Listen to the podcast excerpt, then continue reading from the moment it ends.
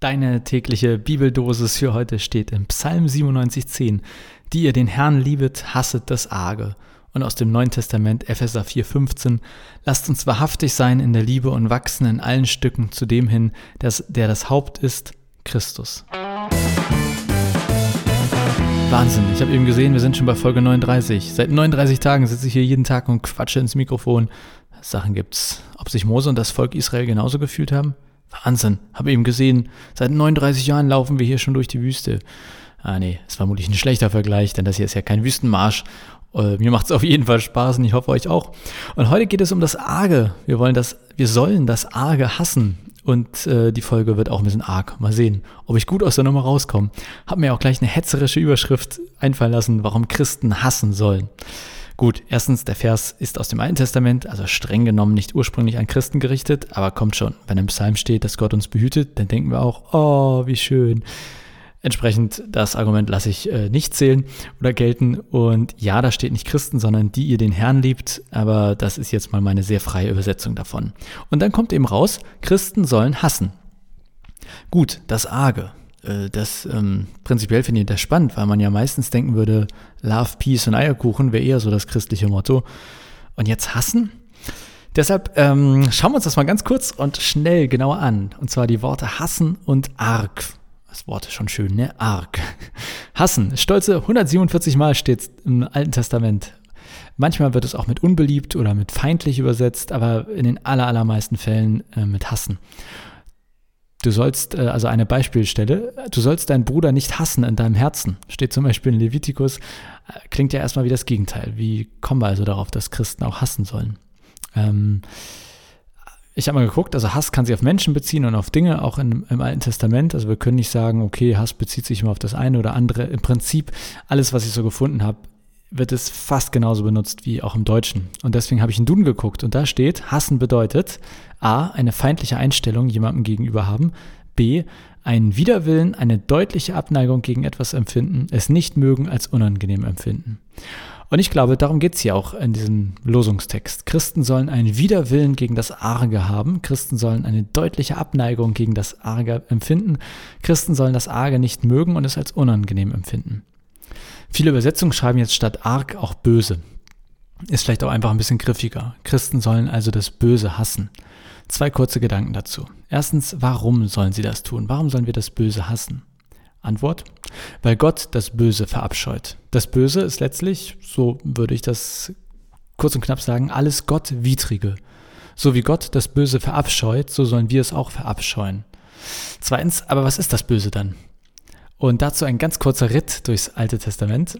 In der Geschichte von Adam und Eva wird das gleiche Wort benutzt, also arg böse. Und zwar, die beiden sollen ja vom Baum der Erkenntnis gegessen haben, den Baum der Erkenntnis über Gut und Böse. Da kommt es also schon vor. Das hatten wir auch schon mindestens einmal im Podcast. Aus biblischer Sicht kann der Mensch also zwischen Gut und Böse unterscheiden. Und wir hatten vor ein paar Folgen auch einen Vers, wo Salomo Gott darum bittet, dass er eben erkennen möge, was ist gut und was ist böse. Da ging es darum, dass die Weisheit Gottes helfen kann, gut und böse zu unterscheiden. Und in diese Geschichte, sage ich mal, passt der heutige Vers super rein. Es ist überall das gleiche Wort, es geht immer um das gleiche Böse. Wenn ich es also ganz kurz sagen darf, soll, muss, wie auch immer, aus biblischer Sicht, der Mensch kann gut und böse unterscheiden, seit Adam und Eva. Gottes Weisheit hilft das denn zu erkennen, was ist gut und was ist böse. Und warum hilft Gott uns dabei? Weil er das Böse hasst. Also weil er das Böse ablehnt, hilft er uns auch quasi mit seiner Weisheit zu erkennen, was ist gut und böse, mit dem Ziel, das Böse abzulehnen. Und entsprechend, im Prinzip geht es darum, so zu handeln, wie Gott handeln würde oder handelt. Aber eigentlich war die Frage ja, was das Böse ist. Ähm, Davor nochmal zwei Beispiele aus dem Alten Testament. Vielleicht kennt ihr die Geschichte von Sodom und Gomorra. So sprichwörtlich kennt man das ja auch. Ähm, Zitat Bibel, aber die Leute zu Sodom waren böse und sündigten sehr wider den Herrn.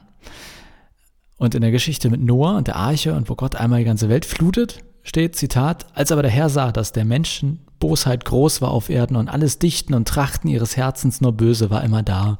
Punkt, Punkt, Punkt. Da schickte er die Flut. Also im Alten Testament finden wir ganz klar, das Wort böse meint etwas, was Gott einfach, also wirklich mal so richtig scheiße findet. Trotzdem sind das ja eher so allgemeine Beschreibungen. Ne? Was ist das Böse jetzt wirklich, außer dass es das ist, was Gott nicht gut findet? Meine These zum Thema Bösen, das ist ähm, natürlich wie immer hier ein bisschen verkürzt, aber für Gott ist böse, was ihm nicht gefällt. Und ich glaube, dass wir so rum erkennen können, was böse ist, denn im Alten Testament finden wir eine Menge Gebote, wo Gott quasi entweder direkt sagt, was wir nicht tun sollen, also was er nicht gut findet, oder positiv, wo er sagt, was wir tun sollen, wo man dann negativ herauslesen könnte, was er böse findet, was er nicht gut findet.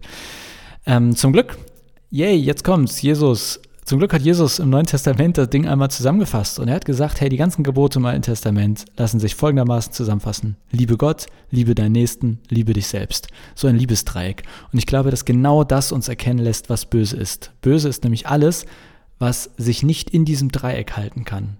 Böse ist alles, was an irgendeiner Seite rausspringt. Also wenn ich etwas tue, was nur von Liebe zu mir oder nur von Liebe zu Gott oder nur von Liebe zum Nächsten geprägt ist, dann ist es nicht im Dreieck.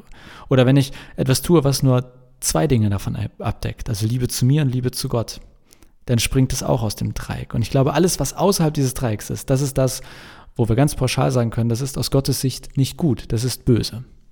Ich denke, das Prinzip ist hoffentlich ganz grob klar geworden. Trotzdem werdet ihr sagen, das ist aber immer noch nicht so richtig konkret, Jonas. Jo, äh, richtig.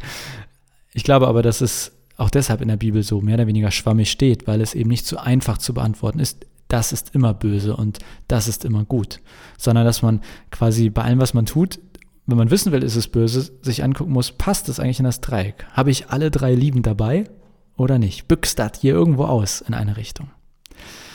So viel für heute. Aufgabe für den Tag. Ähm, vielleicht einfach mal Dinge, ich glaube, man hat das schnell im Gefühl, ist das, wenn man merkt, oh, ich weiß gar nicht, ob das jetzt gut ist, was ich tue, sich vielleicht einfach mal hinsetzen und zu gucken, wie ist das mit Liebe zu Gott, Liebe den Nächsten und Liebe zu mir selbst.